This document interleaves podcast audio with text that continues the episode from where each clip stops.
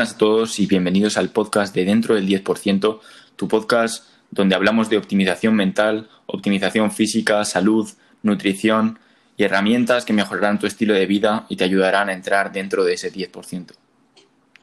Buenas, mi nombre es Alex Pascual. Hoy nos encontramos en el episodio de optimización de nuestras rutinas diarias, tanto diurnas como nocturnas, para conseguir estar eh, altamente enérgicos y conseguir eh, entrar en este 10% de la población. Exacto.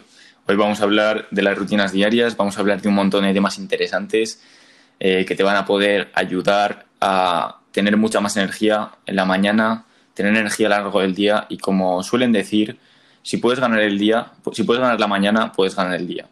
Lo primero, hay que pensar en el gran valor que tiene el tiempo. Primero hablaremos del valor del tiempo por qué son importantes los rituales y las rutinas, algunos ejemplos de rutinas de gente altamente exitosa, hablaremos sobre improvisar versus planificar completamente y acabaremos con las rutinas nocturnas. Si quieres empezar con el gran valor que tiene el tiempo. Perfecto. Pues justamente quiero empezar este episodio de igual forma que comenté en el anterior, por si no lo habéis visto, escuchado, es el al deep work y es que un estudio de Harvard demostró que son las relaciones sociales, eh, las relaciones que tenemos con nuestros seres queridos, lo que nos va a proporcionar felicidad a largo plazo. Entonces, eh, para poder incidir en esto, vamos a necesitar más tiempo. Entonces, está claro que el tiempo es el valor más importante de toda nuestra vida y está altamente infravalorado por toda la población. Entonces, si queremos sacar más tiempo, deberemos sacar más provecho a nuestras horas de trabajo y de esta forma poder disfrutar de más tiempo libre, lo que nos va a conllevar, como he comentado, a tener mayor felicidad. Exactamente. Mucha gente piensa en el tiempo como algo que está ahí, como algo que no está limitado, algo completamente infinito, pero por ejemplo se gastan un montón de dinero en gilipolleces, un montón de dinero en ropa súper cara, eh, incluso poco dinero en comida basura y dices, joder, están dedicando su tiempo a, cosas que no les hacen feliz y no lo valoran realmente, pero en realidad el tiempo, una hora perdida, eh, se multiplica a lo largo de los años. Es decir, lo que tú puedes hacer una hora cada día para mejorar tu vida es increíble y lo infravaloramos bastante. Vosotros pensad en el tiempo como un reloj de arena. Vosotros tenéis un tiempo limitado en vuestra vida, que son los años que vais a vivir, y eh, van pasando, va corriendo ese reloj de arena. Y lo peor no es en qué invirtéis el tiempo. Si estáis haciendo algo que a la gente le parezca mal, o, o vagueando, o durmiendo todo el día, lo importante es que vuestro tiempo no lo invirtéis en algo que no os gusta y que no amáis. Porque lo importante del tiempo es dedicarlo completamente a algo que os llene y dedicarlo a las cosas que realmente queréis hacer. Porque si no, os veis encerrados en un en algo que no queréis hacer. Y eso es lo que nos va a perseguir todos los años. Es decir, eso es lo que nos persigue, el no elegir las decisiones correctas, el no invertir el tiempo en lo necesario. Así que hay que valorarlo bastante. Además, no únicamente respecto a lo que has comentado de comida basura, no únicamente están perdiendo su tiempo ingiriendo esos alimentos, sino que están además perdiendo tiempo que podría ser invertido en otras actividades que te van a sumar más tiempo a tu vida, que van a aumentar tu longevidad y por tanto que van a mejorar tu calidad de vida y en definitiva te van a hacer más feliz. Entonces yo creo que este aspecto es muy importante y debería ser tenido en cuenta en mayor medida. Pasamos, si quieres, ahora a hablar sobre por qué deberíamos introducir rituales o rutinas eh, tanto al comienzo como al fin de nuestro día.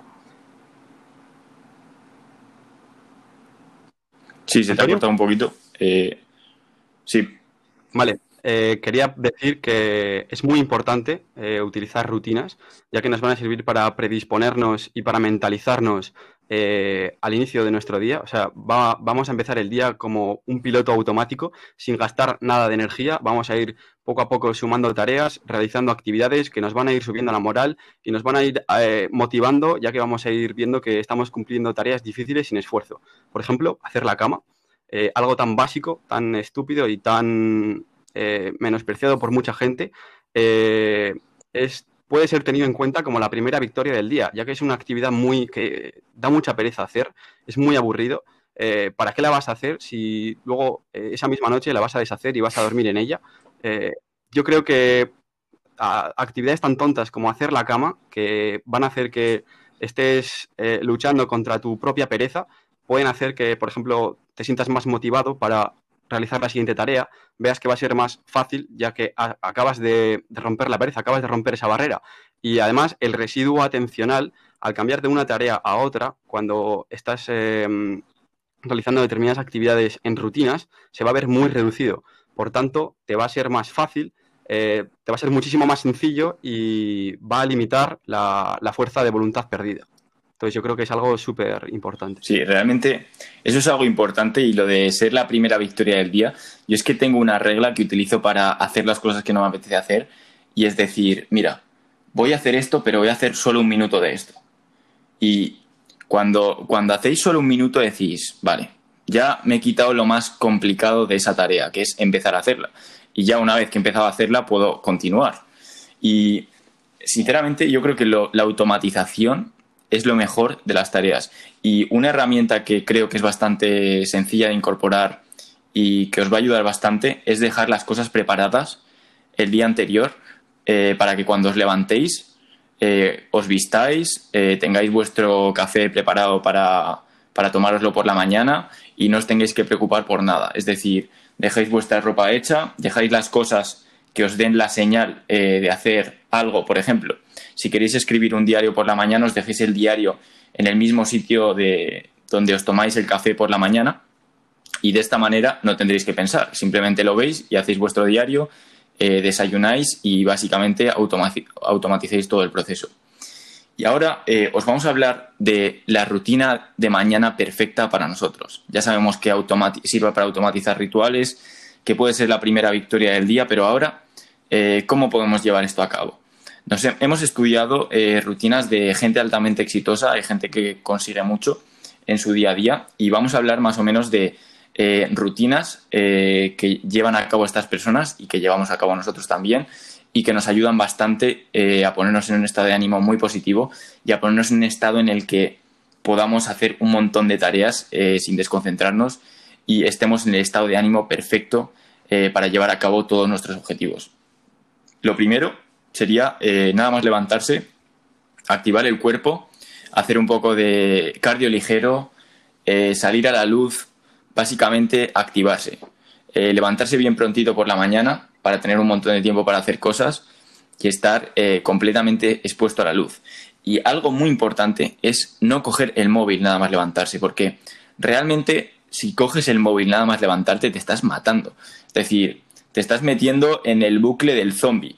Eh, coges el móvil, miras las notificaciones, ves qué mensajes te has mandado y ya entras en lo que los demás te dicen que hagas. Ya entras en las notificaciones, en lo externo.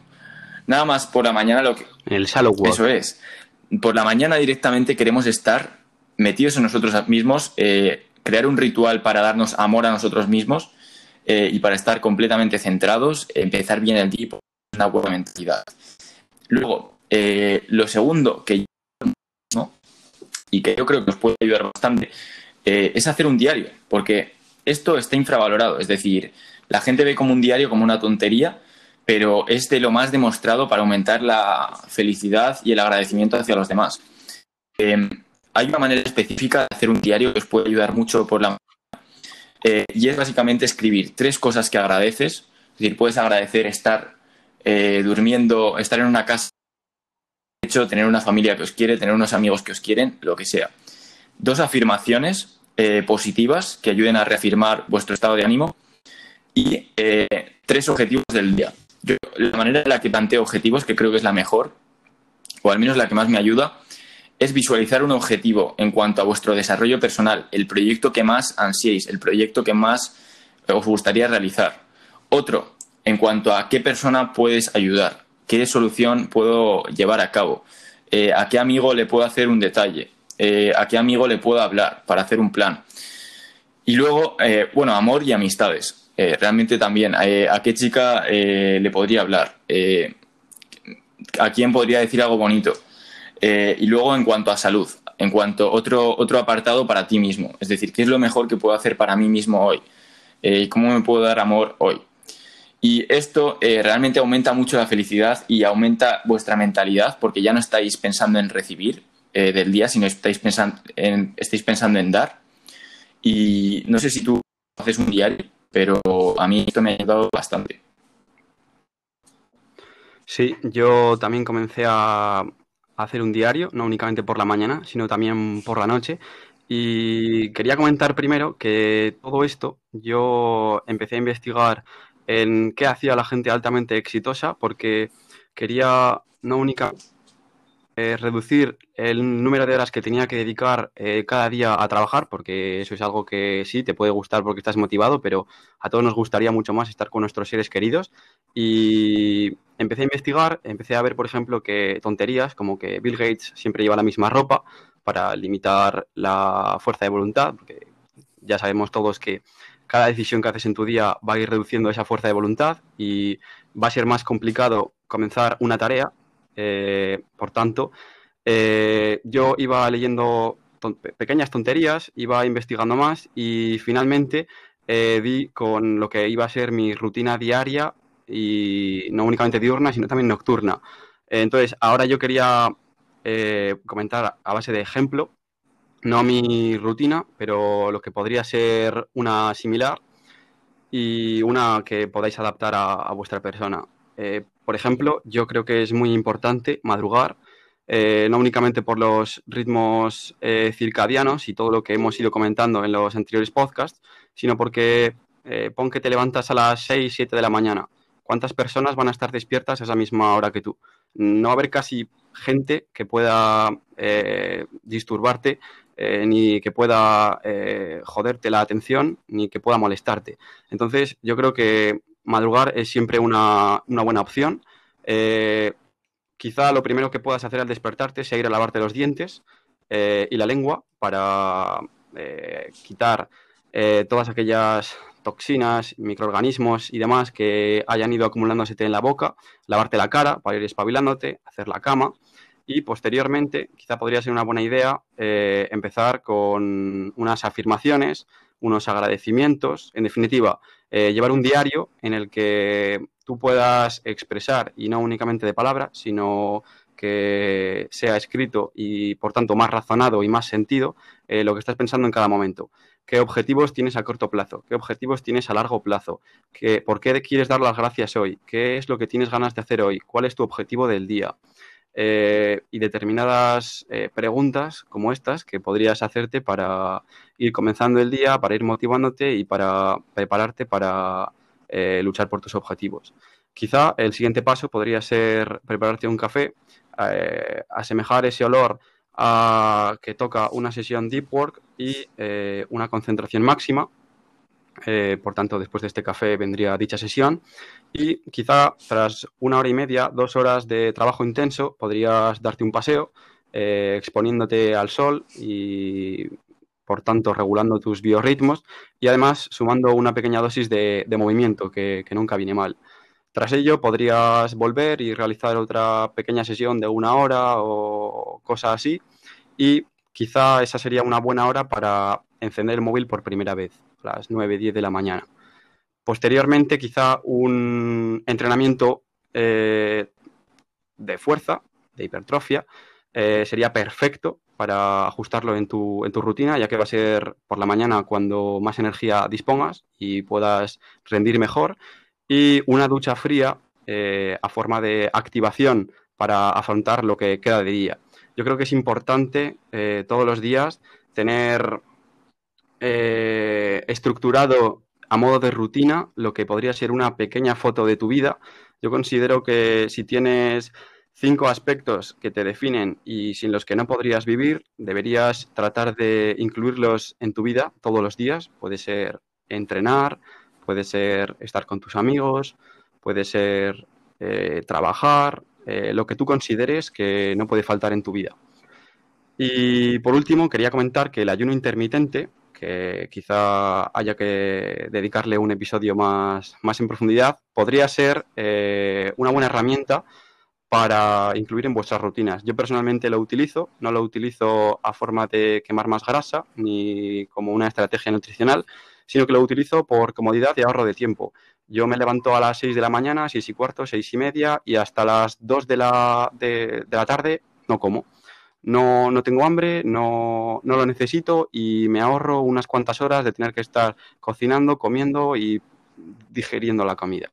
Por tanto, eh, puede ser una buena estrategia y yo básicamente os recomendaría que todo lo que estéis escuchando en el podcast o que leáis en otros sitios, les deis una oportunidad, estéis un par de semanas probándolo y a partir de ahí decidáis si queréis incluirlo o no en, en, vuestro, en vuestra rutina personal. No sé, tú, Antonio, ¿qué opinas? Sí, la verdad es que yo opino que también el ayuno intermitente está bien. Eh, no podemos obtener beneficios del ayuno de 16 horas, pero sí que es bastante mejor que estar comiendo todo el día. Eh, acelera nuestro metabolismo y la verdad es que mejora bastantes factores de nuestra salud. Eh, dentro de lo que cabe, nos deja estar unas horas en una cetosis ligera, que podemos aumentar eh, con un poco de ejercicio por la mañana, con un café, si le añadís aceite MCT o aceite de coco, podéis tener incluso más beneficios. Y pero también eh, realmente valoro eh, los desayunos, eh, ya que un desayuno también puede dar bastante energía en la mañana, sobre todo si es un desayuno que tenga proteína y grasas, ya que queremos evitar azúcar y carbohidratos porque nos pueden dar un pico de glucosa y hacernos estar más descentrados por la mañana, ya que además por la mañana el cortisol está en los niveles más altos y puede nuestros picos de insulina pueden ser mayores a esa hora. También querría añadir esa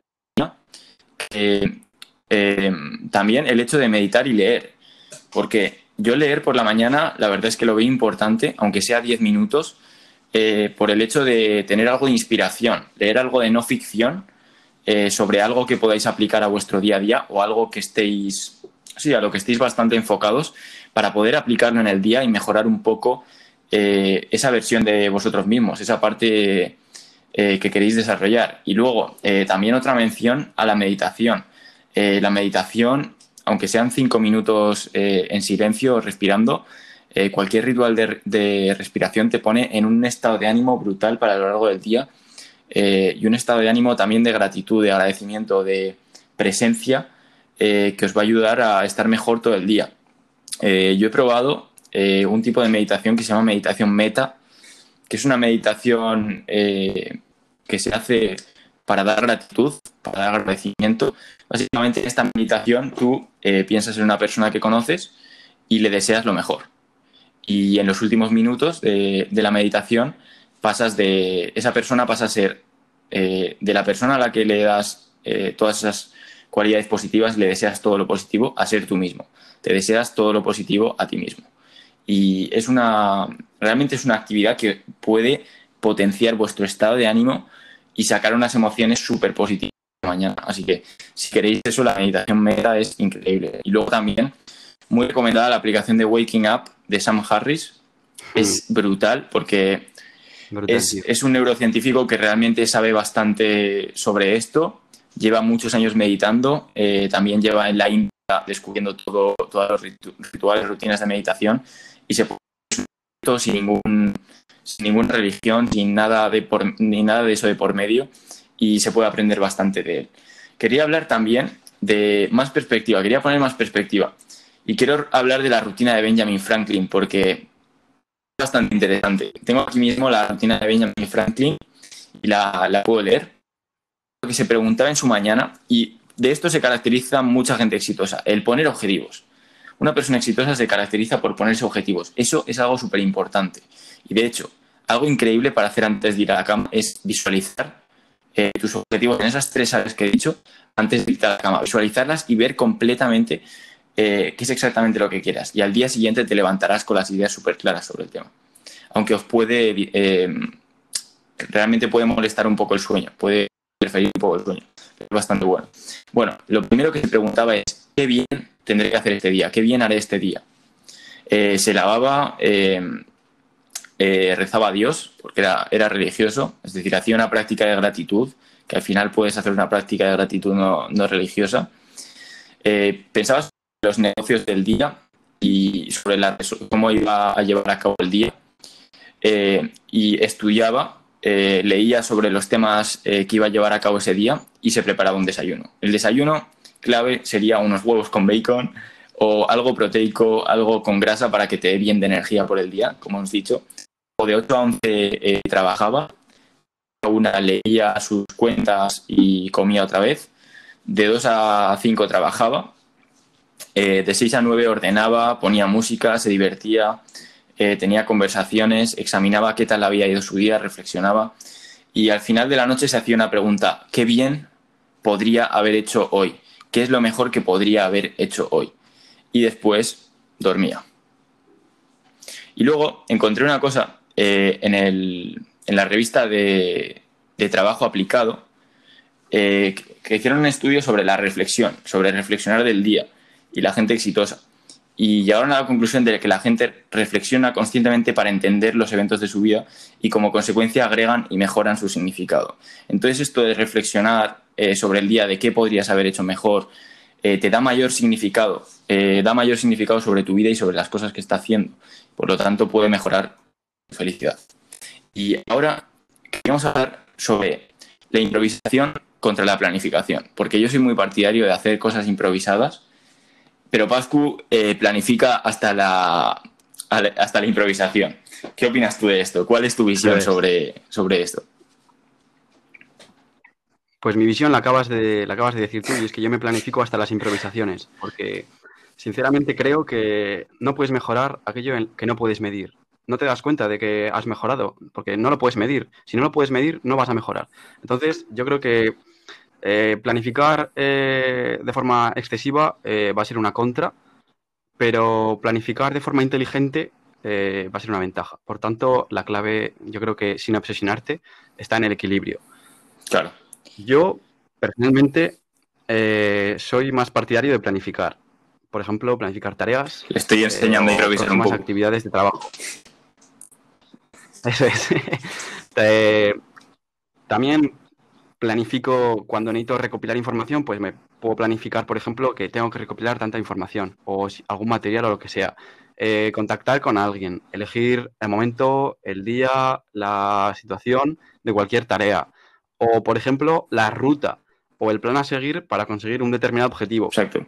Yo algo que hago cuando quiero conseguir un objetivo a largo plazo es decir, vale, voy a hacer un eje cronológico, como si fuera un árbol, no, o sea, perdón, como si fuera un eje cronológico. Eh, pongo el objetivo a largo plazo, lo último, y voy creando una ruta con cada vez objetivos más cercanos en tiempo de lo que tengo y lo que no tengo que hacer para conseguir ese objetivo. Y de esta forma, planificándolo, me aseguro de que tengo, por ejemplo, si quiero conseguir algo a 20 años vista, tengo objetivos a 20, a 15, a 10, a 5 y a un año vista. Y dentro del año vista tengo objetivos mensuales, trimestrales, semanales y diarios determinadas tareas que tengo que conseguir para conseguir mi objetivo. Pero también es verdad que es necesaria la improvisación, porque una parte muy importante de conseguir un objetivo eh, reside en la creación y el desarrollo de ideas. Es imposible que te planifiques eh, crear y desarrollar ideas, que se te ocurran ideas. Eh, tienes que, puedes planificar espacios de tiempo en los que busques maximizar tu, creación, desarrollo de ideas, descubrimiento de nuevas formas, eh, flujos de trabajo, ritmos, no sé. Sí. Yo creo que improvisar es muy importante. Pero a ver, por ejemplo, en lo que vale, sí. en lo que está referido a el terminar de la tarea y en lo que está referido a las ideas. Por ejemplo, los últimos retoques, los últimos ajustes, la, guinda final, eh, todo ese tipo de cosas, yo creo que no se pueden hacer planificando. No puedes planificar todo lo que tienes que hacer dentro de una tarea. Puedes planificar los puntos a grosso modo puedes planificar lo más importante, pero no puedes planificar eh, hasta el último detalle porque vas a acabar quemado. Entonces yo creo que el equilibrio es la clave. Y de hecho... Y es algo que tengo que trabajar. Yo opino que, que no se puede planificar la creatividad, es decir, muchas veces eh, la creatividad te viene en momentos completamente ordinarios, te viene en una cafetería, te viene esperando al metro, te viene en esos momentos y tú tienes que aprovechar esos momentos de difusión eh, porque realmente la creatividad yo la veo como difusión, no puedes centrarte en crear, te tienes, tienes que estar difuso para, crear. Eh, puedes aprovechar esos, momentos para sacar ideas brutales. Pero yo sobre esto de la improvisación versus planificación eh, me gusta pensar en una metáfora y es el turismo versus la aventura. Eh, un turista eh, ve lo que le enseñan, lo que él cree que va a estar bien, ve los sitios más relevantes, entre comillas, de, la ciudad y se planifica una ruta para llevar a cabo de, en la ciudad, para visitar ciertos sitios, para visitar ciertos restaurantes pero realmente los sitios especiales de ese lugar solo los ves cuando conoces gente de ese lugar y gente de ese lugar te lo enseña. O cuando te pierdes por una calle eh, te sientes completamente perdido, no sabes qué hacer, entras en un bar y de repente descubres todo el ambiente de esa ciudad eh, y una aventura completamente aleatoria. Yo lo que me fijo es que muchas veces cuando no hay nada planificado y dices, joder, el plan que tenía se me iba a tomar por culo por ejemplo, con amigos, el plan se me iba a tomar por culo, vamos a hacer algo. Esos días en los que dices vamos a hacer algo y sale un plan completamente aleatorio, son los días más especiales, los días en los que te lo pasas mejor. Y yo creo que realmente hay que dejar días de la semana en los que no tengas nada planificado y que sea todo decisiones en el momento. Porque si planeas demasiado pierdes perspectiva. Y tú puedes pensar que una cosa es de una manera, pero la experiencia luego eh, te dice que es otra. Entonces yo veo que es muy importante planificar, sobre todo en el área profesional, pero la visión que tengo yo es alternarlo. Por ejemplo, tener cinco o cuatro días a la semana eh, que te planificas a muerte, que realmente haces los objetivos que te planeas, aunque puedes dejar unas horas de difusión para hacer lo que quieras, para improvisar, y luego días completamente en los que improvisas todo el día entero, es decir, te levantas cuando quieras, eh, sobre la marcha quedas con quien sea, haces un plan que sea. Y de esos días pueden salir cosas muy especiales y cosas que no, que no te esperabas. Entonces hay que pensar, ¿prefieres eh, ser un turista toda tu vida o quieres entrar en la aventura, en el caos, en lo aleatorio, en las cosas diferentes? Además, sigue, sigue. Eso, básicamente. Iba a decir que es imposible planificar al detalle todos los días porque siempre van a surgir imprevistos y esto hay que tenerlo en cuenta también a la hora de planificar no vas a tardar lo que tú crees que vas a tardar en terminar determinadas tareas, pero sí que es importante que a cada tarea que hagas le asocies un tiempo. Porque está demostrado, y esto lo hablamos yo hace poco, que, por ejemplo, si dices, tengo dos horas para hacer esta tarea, pues el ser humano tiende a eh, repartir en tiempo eh, el acabar esa tarea. Eh, si tienes dos horas, vas a tardar dos horas en hacer esa tarea, porque tú vas a decir, va, tengo dos horas, eh, no tengo que estar eh, metiendo tanta intensidad para terminarla porque tengo dos horas. Pero si en cambio tú dices, eh, vale, tengo dos horas, voy a tardar una hora en realizar esta tarea y la otra hora la voy a dedicar a lo que yo quiera. Pues te vas a concentrar, vas a tener, vas a echar para adelante y lo vas a conseguir. Pero tampoco hay que llevar esto al extremo, porque si no va a ser algo que no se va a poder cumplir en muchas eh, circunstancias. Eh, es imposible terminar, por ejemplo, leerte 200 páginas en una hora o determinadas actividades que lo único que van a conseguir es frustrarte, agobiarte y reducir tu productividad. A no ser que aprendas que planificar está guay. planificar está guay, pero eh, excederte va a acabar por poner tu vida en una situación más monótona, previsible, repetitiva, que sin chispas, sin imaginación y muy, muy, muy aburrida. Exacto. Entonces, improvisar eh, puede estar bien en determinados, en determinados momentos, pero abusar de la improvisación también va a tener sus desventajas. Eh, no vas a disfrutar de lo que haces porque todos los días vas a la aventura y no estás eh, controlando lo que tú vives y el estrés y las urgencias van a dictaminar las actividades que tú vas a hacer. O sea, no vas a estar haciendo lo que tú tienes o debes o quieres hacer, sino que vas a hacer lo que otros te digan que hagas, por determinadas urgencias, importancias y, demás. Exacto, entonces la moraleja es ni mucha difusión ni extrema, extremada concentración, porque ambas tienen sus desventajas, pero el equilibrio es clave. Y el efecto de lo que hablaba Pascu de, de que tendíamos a hacer eh, las horas que, a las que se asignaba una tarea, yo esto lo conozco como el efecto Steve Jobs, porque en la, en la biografía de Steve Jobs eh, hablaba de que él, eh, un programa que querían realizar, una aplicación que querían crear, un proyecto, cuando el plazo realista era seis meses, le decían los, los ingenieros, esto tardaríamos en hacerlo seis meses o un año. Él decía, lo quiero en seis semanas, si no estáis todos despedidos, lo vais a hacer en seis semanas. Y se tiraban los tíos trabajando 20 horas al día o, 16 horas al día sin prácticamente eh, dormir como locos hasta que lo conseguían. Y lo conseguían en el plazo. Era una pasada, la verdad. No he, dicho, no he dicho antes el nombre porque no me acordaba, pero me acabo de acordar. Y se llama la ley de Parkinson y se basa en eso, en que el trabajo se va a expandir hasta llenar el tiempo disponible para, terminarlo.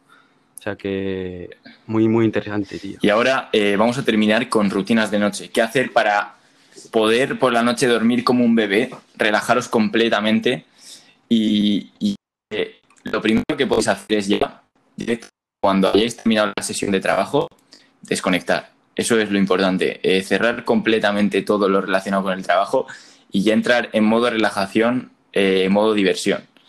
Eh, yo veo bastante que está bastante bien el cenar tres horas antes de irse a la cama, porque te permite dormir con mayor calidad de sueño. Si comes directamente eh, antes de irte a la cama, pueden aumentar bastante las pulsaciones, estar tu cuerpo demasiado activo y estar realizando la digestión en vez de dormir y depurar el cuerpo, que es para lo que es dormir. Luego también eh, dos horas antes o, algo así, eh, dejaría eh, de trabajar o hacer cualquier cosa relacionada. y una hora antes dejaría completamente la tecnología. Yo por la noche utilizo gafas de luz azul, que son gafas que evitan la radiación de luz azul de los dispositivos para que no dé la señal a tu cuerpo de que estás por el día, porque cuando tienes luces artificiales, dar una señal a tu cuerpo que todavía es de día, entonces no se libera igual eh, la melatonina. Entonces, si te pones tres horas antes o dos horas antes de las gafas de protección de luz azul, esto puede permitir que liberes mucha más melatonina por el hecho de que no están eh, habiendo señales artificiales que están diciendo a tu cuerpo que, es hora de dormir. Luego, eh, también algo que, que, me parece bastante bien es una hora antes ya desconectar completamente de tecnología y ponerme a leer algo de, ficción. Es muy importante que sea ficción. Alguna historia, eh, alguna aventura que no esté basada en el mundo real, entrar allí en mi fantasía y relajarme completamente. Eh, o también eh, planificar, escribir en mi diario lo mejor del día, que ha sido lo mejor que, que he hecho en el día y qué podría haber mejorado. Reflexionar un poco sobre ello. Y también alguna vez, en vez de leer, pues veo alguna serie o alguna película, algún fragmento de película, no me las llevo a ver enteras, me las veo en varios días. Una película que me inspire o que esté relacionada con algo que estoy llevando a cabo. Películas que me pongan en buen estado de ánimo. Y ese sería básicamente mi plan. Y también eh, disminuir bastante la luz para poner eh, unas lámparas eh, de baja intensidad, poner muy poca luz en el sitio en el que estéis, porque así os va a entrar naturalmente el sueño y vais a poder dormir bastante bien. Bueno, y luego, igual, eh, una hora antes de irse a la cama, eh, alguna vez me como unos kiwis que ayudan con la calidad del sueño, o me tomo melatonina, tengo una melatonina con zinc, que es brutal, y eso viene bastante bien para que os entre más el sueño por la noche. Y eso sería básicamente la rutina de noche que yo veo bastante óptima. Podríamos también comentar que a la hora de terminar de trabajar o de realizar la tarea previa a la relajación y a preparar nuestro cuerpo para descansar, podríamos incluir alguna especie de ritual. Por ejemplo, el autor de Deep Work siempre cuando termina el trabajo y se dispone a relajarse con sus seres queridos, siempre repite la misma frase, shutdown complete, y eso le sirve a su cerebro para darse cuenta de que ahora es tiempo de descansar y que necesitas de ese descanso para mañana rendir al 100% y poder cumplir tus objetivos. Y en este cumplir los objetivos es la primera tarea que yo realizo cuando termina mi día, que es comprobar que todos los objetivos del día han sido cumplidos. Y de no ser así, eh, estructurarlos para al día siguiente poder, poder terminarlos. Posteriormente, yo eh, doy un rápido chequeo a redes sociales, Gmail y determinadas actividades eh, conocidas como shallow work, ya que durante el día eh, trato de no pasar apenas tiempo en ellas y así en 15 minutos puedo dejar terminado este aspecto. Posteriormente podríamos pasar a una ducha caliente o algo que nos, que nos relaje. Y ahora quería decir que eres un cabrón, porque yo iba a decir justamente lo mismo. iba a decir, eh, me parece que nos leemos los mismos libros, porque ahí iba a comentar la regla que yo llamo 3-2-1, que es muy fácil de recordar. Tres horas antes de dormir no cenas, dos horas antes de dormir no trabajas y una hora antes de dormir no utilizas pantallas azules, pero, pero me las has quitado de la boca. Así que, así que nada. Una pena, tío. Eh, leemos los mismos libros, tío. Bueno, Posterior a esto, eh, yo planifico eh, lo que va a ser mi día siguiente por horas y eh, marco tics en una pizarra que tengo de metro 20 por 0,9 metros, que sería mi habit tracker. tracker. Y nada, ya finalmente terminaría con el diario, que pues, pues contestar preguntas como pueden ser qué he aprendido hoy, qué ha sido lo mejor de hoy, qué me apetece hacer mañana, o cosas que te estén rondando la cabeza y que no te dejen pensar en otras cosas. Y pues también podrías hacer unos estiramientos con un foam roller o cosas así, leer, yo, yo suelo leer antes. Me ayuda a relajarme totalmente y tras media hora de lectura suelo meditar, básicamente controlando mi respiración eh, poco a poco y yo personalmente quiero recomendar que es mucho mejor hacer un hábito de mierda que no hacer el hábito, así que si meditáis un minuto o meditáis dos minutos, eh, mucho mejor que no meditar. Si podéis meditar más, pues poco a poco podéis ir aumentando el tiempo. O si algún día no tenéis suficiente tiempo, pues meditáis un minuto o dos minutos, pero no perdáis el hábito y no rompáis la cadena. Y nada, ya después de esto, yo recomendaría no comer mucho pepino en la cena, porque está asociado a que te den ganas de mear, básicamente, durante la noche, y esto puede eh, romper tu, tu sueño. Y respecto a la higiene de sueño, eh, ya haremos un capítulo que nos lo está pidiendo bastante gente, pero bueno, yo comentar que optimizo hasta la intensidad de las bombillas, eh, optimizo, tengo un despertador inteligente que ya trataremos y realizo otras eh, medidas para tratar de garantizar que mis biorritmos están en buen nivel y que la luz no me perturba, pero bueno, podría compartir con vosotros que si no queréis compraros unas gafas de luz azul, podríais instalaros en vuestros ordenadores y móviles aplicaciones que vuelvan la pantalla con una tonalidad más naranja. Por ejemplo, para ordenador tenemos f.lux y para móvil pues no, no controlo ahora mismo porque el mío lo hace directamente, pero seguro que hay un montón. Twilight. Perfecto, pues, pues ahí lo tenéis. Pero las gafas de luz azul son mucho más potentes. Van, van de locos, es que te entra sueño. Eso es. y por 20 euros, realmente cuestan 20 euros o 15 euros las, las, mías. Parecen de obrero, pero, pero bueno. Ahí en la descripción os dejaremos, os dejaremos el link y tal. Y eso, evitar coger el móvil una hora antes de dormir. O sea, es crucial. Eh, yo lo noto muchísimo y cuando lo hago, igual en vez de dormir 8 horas, eh, duermo 10, pero me levanto, o sea, aunque duerma, me levanto cansadísimo. O sea, es, yo creo que es lo vital y si tenéis que hacer una única cosa, os recomiendo que hagáis esto, no coger el móvil una hora antes de, meteros a dormir. Exacto, porque encima eh, os vais atontados a dormir, es decir, os vais con la cabeza pensando en otras cosas, no os vais completamente relajados. Yo, si me acuesto con el móvil, me levanto atontado completamente al día siguiente. Y esto sí que es importante controlarlo bastante porque es muy mal hábito. Y finalmente decir que sería también bastante bueno tener eh, unos hábitos más o menos todos los días para dormir, eh, que asocie vuestro cerebro con dormir y de esta manera os podréis dormir bastante bien. Otra, otra mención a la respiración 4-7-8 que ayuda a conciliar el sueño. Inspiras 4 segundos, mantienes 7 y sacas 8. Probadlo eh, como 10 veces o algo así y se nota bastante porque os deja bien atontado y listos para dormir. Y yo si tuviera que decir algo eh, con respecto a qué podéis sacar de, este podcast, sería eh, tener unas rutinas en las que no pilles el móvil al principio del día ni al final del día. tener una organización más o menos del día y un, y unos rituales que te ayuden a ponerte en un perfecto estado de ánimo para luego trabajar. Es decir, eh, disfrutar de vosotros mismos al principio de la mañana, hacerlos como un ritual de mejora personal y de amor personal. Como reto introduciría vuestra, para introducir a vuestra vida y ser mucho más felices, haría lo del diario de gratitud. Tres cosas que agradecéis por la mañana, eh, tres objetivos que tenéis en los tres ámbitos de vuestra vida, dos afirmaciones y luego al final del día igual. Tres mejores cosas que han pasado en el día y dos cosas que habéis podido mejorar. Y se hace en cinco minutos realmente. Y probadlo y me decís qué tal, porque es una puta pasada.